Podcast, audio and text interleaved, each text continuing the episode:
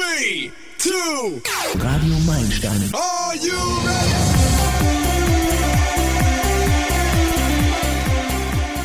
Zur Sendung Meilensteine begrüßt euch Roland Rosenbauer. Heute widmen wir uns Menschen, die ganz hoch hinaus wollten, den Erdball verließen und inzwischen wieder auf den Boden zurückgekehrt sind. That's one small step for man, one giant leap for mankind. Ein kleiner Schritt für einen Menschen, doch ein großer Schritt für die Menschheit. Mit diesen berühmten Worten kommentierte Neil Armstrong seine Pionierleistung. Reist mit uns zum Mond und darüber hinaus. Ignition Sequence starts. 6, 5, 4, 3,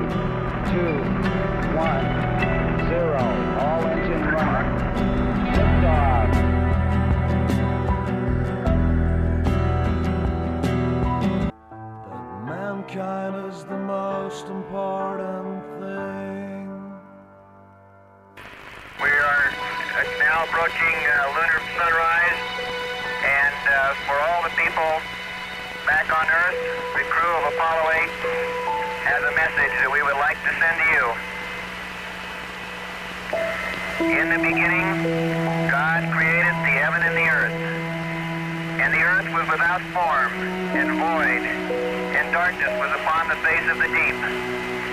And the Spirit of God moved upon the face of the waters. And God said, Let there be light. And there was light. And God saw the light, that it was good. And God divided the light from the darkness. Weihnachten 1968 war das. Am Heiligabend las der Astronaut Frank Borman die Schöpfungsgeschichte. Auf dem ersten Blick nichts Besonderes, nur dass diese Lesung damals in der Mondumlaufbahn abgehalten wurde. Diese berühmte Bibellese fand ein gutes halbes Jahr vor der eigentlichen Mondlandung statt und berührte die ganze Welt. Davor hörten wir die Gruppe Fury in the Slaughterhouse mit Down There. Der Song vollzieht eigentlich sehr gut nach, wie winzig unsere Welt für die Astronauten dort oben aussieht.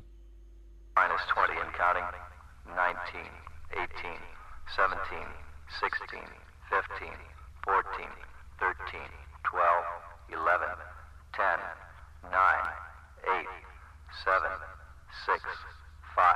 We have ignition. 3, 2, 1. We have liftoff. And God's Armstrong, Aldrin und Collins wurden ins Weltall geschossen. Millionen von Herzen stiegen mit ihnen auf, von Stolz auf die menschliche Rasse erfüllt. Die Raumfahrtkontrolle in Houston, das Team, das ihnen den Weg bereitete, sie alle nahmen aus Gottes helfender Hand. So viel zum Text dieses Liedes von den Birds. Am 20. Juli 1969 setzte Neil Armstrong als erster Mensch seinen Fuß auf den Mond.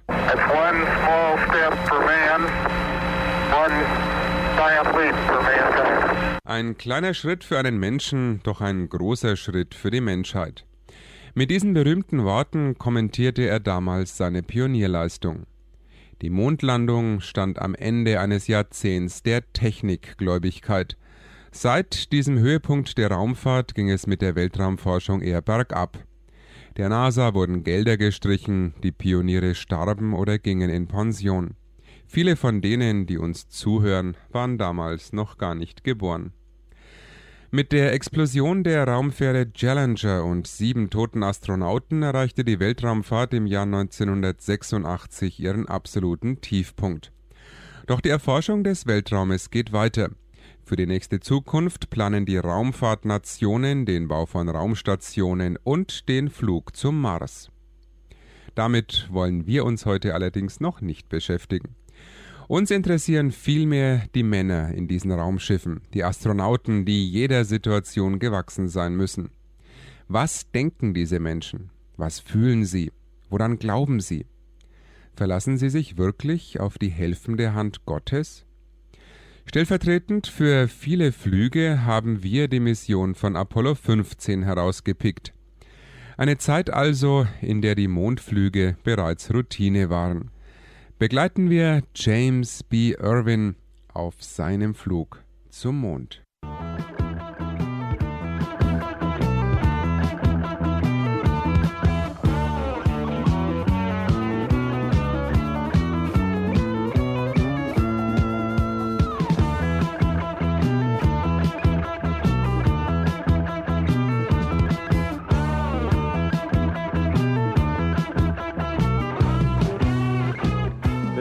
Launching of Apollo 15. We were very busy our last morning on Earth. We were awakened early at 4:30. There was the last medical checkup and then breakfast. We were placed in our spacesuits and they were carefully checked. We would be completely dependent upon them when we were in space. Once everyone in that room was confident that the suit was very safe, we were then driven very slowly to the launch pad. Dies ist der Start von Apollo 15. An unserem letzten Morgen auf der Erde sind wir sehr beschäftigt. Wir sind früh aufgewacht um halb fünf, eine letzte ärztliche Untersuchung und dann kam das Frühstück. Anschließend wurden wir in unsere Raumanzüge gesteckt, alles wurde sorgfältig kontrolliert, denn im Raum würden wir vollständig abhängig von diesen Anzügen sein. Nun, schließlich waren wir alle davon überzeugt, dass an den Anzügen alles saß. Dann wurden wir langsam zur Startrampe gefahren. Alle waren still, ich schaute in die angespannten Gesichter meiner Mitfahrer und lächelte. Wir sprachen nicht viel. Zu viele Gedanken schossen uns durch den Kopf, während wir zu unserem Rendezvous mit unserem größten Ziel fuhren. An der Stadtrampe angekommen, gingen wir langsam zum Tower. Ehrfürchtig schauten wir an der gigantischen und beeindruckenden Rakete hoch, die uns zum Mond bringen sollte. In der Tat stellte sie ein Monument des menschlichen Geistes dar, der Technologie, die wir zu diesem Zeitpunkt unserer Weltgeschichte erreicht hatten. Wir sahen sie allerdings mit mehr persönlichen Überlegungen an. Würde sie uns sicher zum Mond und wieder zurückbringen? Wir hatten großes Vertrauen zur Materie, zu Menschen, zu uns selbst und zu Gott entwickelt. Es war ein besonderer Augenblick, als wir die Weltraumrakete betraten. Wir wurden auf unsere Plätze gesetzt und sorgfältig festgeschnallt. Innen waren noch zwei Männer, die uns halfen. Als sie uns fertig verschnürt hatten, klopften sie uns auf die Schulter und gingen hinaus. Sie schlossen die Tür und nun wussten wir, das war heute keine Simulation oder Übung. Jetzt gab es kein Zurück mehr. Wir hatten viele Stunden auf den Start gewartet und das war eine erwartungsvolle Zeit, in der wir nicht viel tun konnten. Mein Herz klopfte etwas schneller als normalerweise. Die Stunden vergingen zu langsam. Doch jetzt, die letzte Minute, sehr schnell. Und dann hörte ich das Wort Zündung. Ich fühlte, spürte und hörte plötzlich all die Kraft, die frei wurde und die uns zum Mond bringen sollte. Was für ein glücklicher Augenblick zu wissen, jetzt verlässt man die Erde. Es war fast der aufregendste Augenblick in meinem Leben. Am Morgen des 26. Juli 1971, genau um 9.35 Uhr, begann Apollo 15 seine erlebnisreiche Reise zu den Bergen auf dem Mond.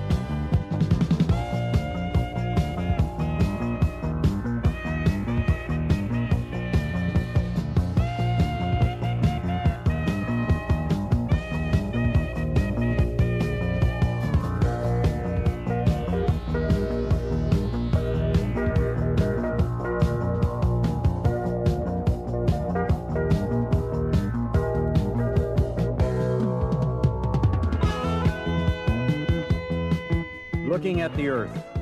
On the afternoon of the launch, we had moved out far enough to see the Earth.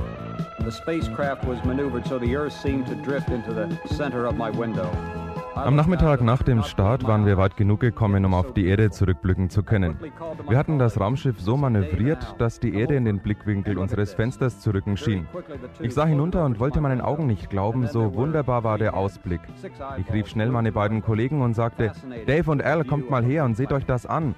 Sofort kamen die beiden an mein Fenster und dann schauten drei Köpfe, sechs Augen, begierig aus dem Fenster, fasziniert von dem Anblick des blauen Planeten. Er hatte jetzt nur noch die Größe eines Basketballs und war vollständig erleuchtet, sodass wir die Kontinente auf der Erde sehen konnten und die wunderschönen Farben der Erde. Die Färbung der Wüste, der Berge, die blauen und grünen Flächen und die großen Ozeane auf der Erde sowie die weißen Flecken einiger Wolken Sie sah aus wie eine wunderschöne, zerbrechliche Kugel des Christbaumschmucks, die in der Dunkelheit des Weltall hing. Sie schien an einer Kordel zu hängen, aber es war nicht so. Unser Zuhause hing im Weltall. Wir konnten sie dann von der Größe des Basketballs auf die Größe eines Golfballs und schließlich auf die Größe nur noch einer Murmel zusammenschrumpfen sehen. Aber welch wunderschöne blaue Murmel war das? Das war mein Zuhause. Das war das Zuhause von Millionen von Menschen. Sieht Gott unsere Erde so? Jetzt konnte ich seine Liebe für diese Erde verstehen. Ich konnte verstehen, dass er diese Erde so liebte, dass er seinen einzigen Sohn Jesus auf sie sandte, um neues Leben und überströmendes Leben für die Menschen zu bringen. Jetzt hatte ich plötzlich eine ganz neue Einstellung zu dieser Erde und zu allem, was auf dieser Erde lebte, hervorgerufen durch diese räumlich entfernte Perspektive. Gott hatte mir erlaubt, in den Himmel zu fliegen, damit ich das Leben aus einer anderen Sicht sehen lernte.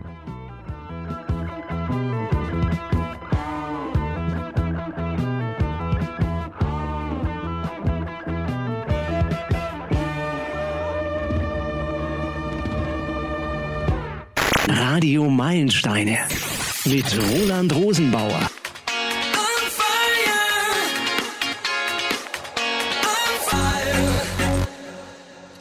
Die Newsboys waren das mit Man on Fire bei Radio Meilensteine. Durch die Sendung begleitet euch Roland Rosenbauer. Heute geht es um jene Männer, die auf einem Feuerstrahl zum Mond geritten sind.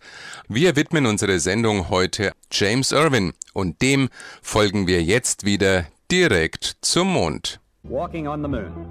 I was anxious to step upon the moon. When I came down the ladder, I came slower than David Scott because my legs are shorter. I reached for the moon, tripped, lost my balance and felt like I would fall on my backside. Ich fieberte dem Augenblick entgegen, den Mond zu betreten. Ich kam langsamer die Leine herunter als David Scott, denn meine Beine sind kürzer. Ich versuchte den Mond zu erreichen, strauchelte und verlor die Balance. Einen Augenblick dachte ich, ich würde auf meinen Rücken fallen. Ich war so verwirrt, denn ich wusste, dass Millionen mir auf dem Fernsehschirm zusahen. Dabei fiel mein Blick nach oben und ich sah die Erde. Es war nur die Hälfte zu sehen, die Größe einer Murmel so weit weg. Jetzt wusste ich, dass ich auf dem Mond war.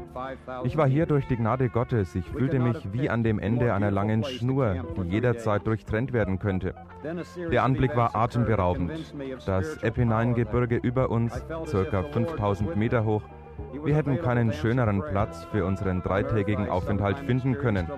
Und dann ereignete sich eine ganze Reihe von Erlebnissen, die mich von der geistigen Kraft hier überzeugten. Ich fühlte, dass Gott bei mir war. Er war da, um mein Gebet zu beantworten. Auf der Erde hatte ich manchmal auf seine Antwort warten müssen, aber hier hatte ich einen direkten Kontakt. Er leitete uns bei der Suche nach dem weißen Stein, den die Presse später den Genesis-Stein nannte. Wir fanden ihn auf einer Gebirgssäule frei von Staub. Mir schien es wie eine moderne Offenbarung. Gott hatte ihn auf die Säule gesetzt, den Staub abgeblasen, sodass wir den einzigen weißen Stein finden sollten, der zur Erde gebracht wurde. Am letzten Tag drängte sich mir ein Abschnitt aus dem Alten Testament auf. Ich versuchte mich an den ersten Vers des 121. Psalms zu erinnern. Ich will meine Augen zu den Bergen erheben, von denen meine Hilfe kommen wird. Mein Herz war bewegt und erfüllt durch die nahe Gegenwart Gottes. Gott hatte meine Gebete und Wünsche erfüllt. Ich fragte mich, ob ich in der Lage sein würde, diese Nähe auch auf der Erde wieder zu erreichen.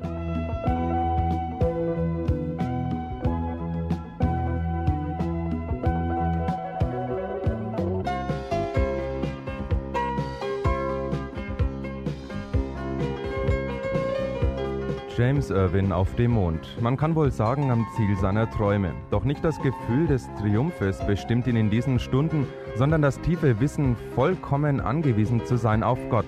So grüßte er ein Publikum von Millionen Fernsehzuschauern in aller Welt mit einem Wort aus Psalm 121.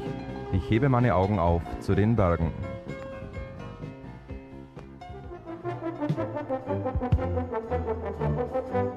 Arrival Earth. As we approached the earth, the crescent of light gradually faded, so the earth now became completely dark. Als wir uns der Erde näherten, verblasste die dünne erleuchtete Sichel immer mehr, sodass die Erde jetzt vollkommen dunkel wurde. Wir konnten die wunderschönen Farben der Erde nicht mehr sehen, bis wir wieder in den Sonnenschein über dem Pazifik eintauchten. Ich schaute aus meinem Fenster und konnte die schneebedeckten Berge von Neuseeland am Horizont sehen. Jetzt wusste ich, dass wir auf dem Weg nach Hause waren. Wir spürten den enormen Druck, als wir in die Erdatmosphäre eintauchten. Und dann kam der Augenblick des Schreckens, als ein Fallschirm ausfiel. Wir fielen viel zu schnell. Würden wir genügend Zeit haben, um alles zu regeln? Bevor wir auf dem Wasser aufschlugen, nur mit zwei funktionierenden Fallschirmen und einem Gebet auf den Lippen? Wir erwarteten einen harten Aufprall und wurden nicht enttäuscht. Was für ein Gefühl, wieder auf der Erde zu sein. Ich empfand eine behagliche Gemütlichkeit, in der Kapsel zu liegen und die Wellen gegen das Fenster klatschen zu sehen. Es dauerte nicht lange, bis die Froschmänner die Luke öffneten und die frische Seebrise eindrang. Was für eine wunderbare Luft. Ich war zu Hause. Jeder von uns wurde einzeln in den Helikopter gehoben. Dann bekamen wir saubere Kleidung, sodass wir für unser Willkommen besser ausgestattet waren.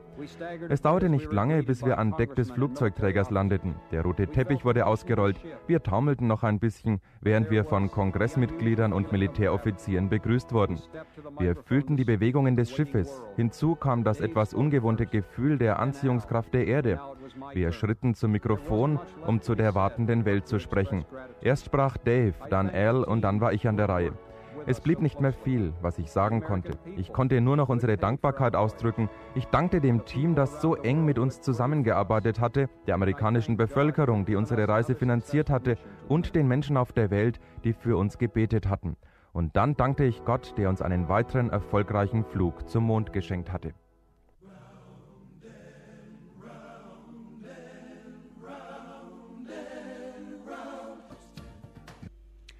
Die Imperials waren das mit Big Ball Turning. Die Welt dreht sich, sie verändert sich und die Zeiten verändern sich auch. 1969 ist der erste Mensch auf dem Mond gelandet und heute ist davon nur noch Erinnerung geblieben. Neil Armstrong kennen alle, den zweiten Mann im Mond, Edwin Buzz Aldrin, schon weniger.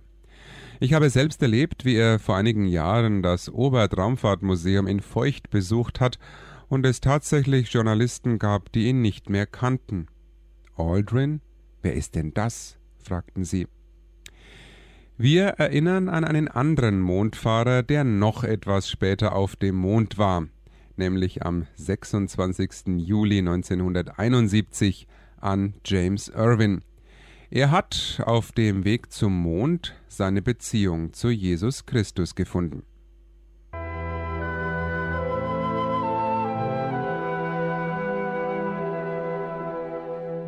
Reflections from the Moon. We had another big welcome home reception in Hawaii. Then we boarded a cargo plane for the trip across the Pacific. Auf Hawaii bereitete man uns nochmal ein großes Willkommen. Dazu wurden wir in ein Transportflugzeug verfrachtet, um den Pazifik zu überqueren. Wir mussten in ein enges Abteil ohne Fenster, als wenn wir in Quarantäne seien. Wir konnten die Erde nicht sehen, doch das waren genau die richtigen Bedingungen, um über unsere Weltraumfahrt nachzudenken. Wir waren sehr glücklich. Ich fühlte eine enorme Zufriedenheit. Ich hatte eine Reise unternommen, die seit meiner Kindheit mein größter Traum gewesen war. Doch jetzt stellte ich mir die Frage, warum? Warum, Jim, bist du so glücklich? Ich hatte hart gearbeitet, aber ich hatte diese Tätigkeiten genossen. Während ich den Flug überdachte, stellte ich bei mir fest, dass er große geistliche Bedeutung für mich gehabt hatte. Ich hatte noch ganz lebendig das Bild vor Augen, wie das Raumschiff Erde offensichtlich bewegungslos in der Finsternis des Weltalls hing. Welch wunderbaren Ort hatte Gott für uns geschaffen. Er hatte es mir ermöglicht, in das Weltall zu fliegen, so dass ich die Erde sehen konnte, wie Gott sie sieht. Die einzige natürliche Heimat für uns Menschen. Dann dachte ich daran, dass es Millionen von Menschen auf der Erde gibt, denen ihr eigenes Leben, das der anderen oder aber die ganze Erde nichts bedeutete. Ein Gedanke kam mir, wenn ich diese Leute doch nur mitnehmen könnte zu diesem Platz im Weltall. Vielleicht würde sich ihr Leben dann ändern. Vielleicht würden auch sie zurückkommen mit einer neuen Einstellung zu dieser Erde und zu dem erfüllten Leben, das wir haben. Dann dachte ich an die Zeit zurück, die wir auf der Oberfläche des Mondes verbracht hatten.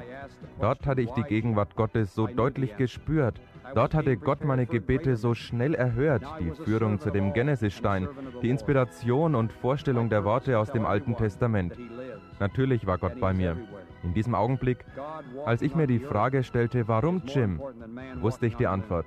Ich war jetzt bereit für einen noch größeren Auftrag. Jetzt wollte ich ein Diener für alle und ein Diener für Gott sein. Mein Ziel sollte es sein, allen zu sagen, dass er lebt und dass er überall ist. Gottes Aufenthalt auf der Erde hat weitaus größere Bedeutung als der Aufenthalt von Menschen auf dem Mond. Jesus kam auf diese Erde, damit wir neues Leben haben.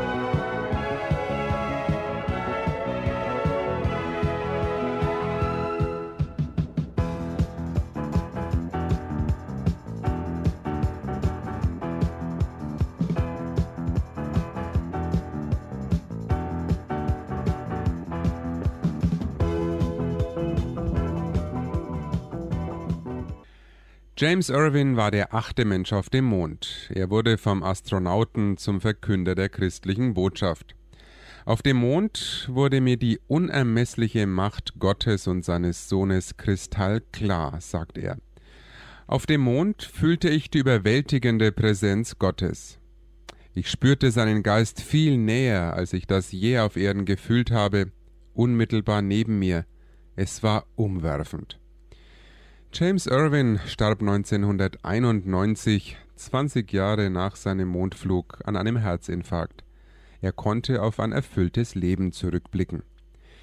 In den 80er Jahren galt Irwins Ehrgeiz nicht mehr Flügen nach anderen Planeten oder der Suche nach Mondgestein, sondern der Auffindung von Noahs Arche. Irwin hat drei Expeditionen auf den Berg Ararat in die Türkei geleitet.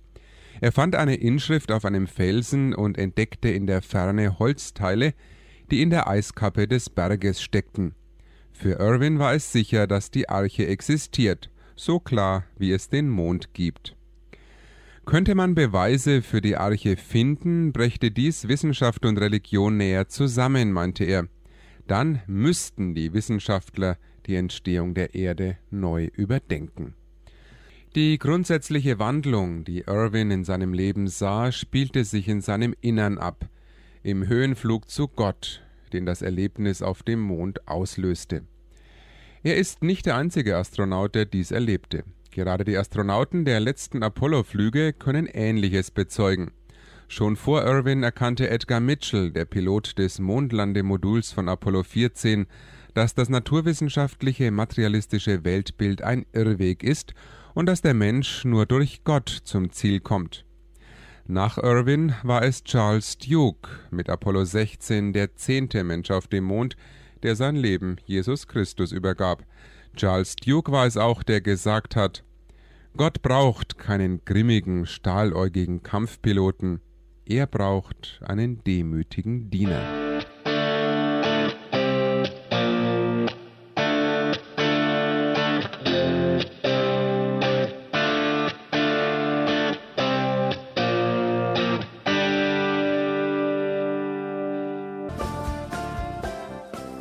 Rock aus Franken war das mit La Rock und Take Me Higher. James Irwin, Edgar Mitchell und Charles Duke haben etwas gefunden, was alle Abenteuer auf dem Mond aufwiegt oder vergessen lässt. So sagte Charles Duke einmal, sagen wir mal, ich würde hier auf der Stelle tot umfallen, dann würde ich sofort im Himmel landen. Sollten Sie einmal hören, Charlie Duke sei tot, dann sagen Sie einfach Glory Hallelujah, er ist im Himmel und dieser Himmel ist höher noch als der Mond. Um den Mond geht es gleich auch bei unseren Meilensteinchen mit der Uschi. Auch unsere Kinder erwartet gleich eine aufregende Reise. Nach The Moon is a Window to Heaven aus dem Kinofilm Star Trek 5.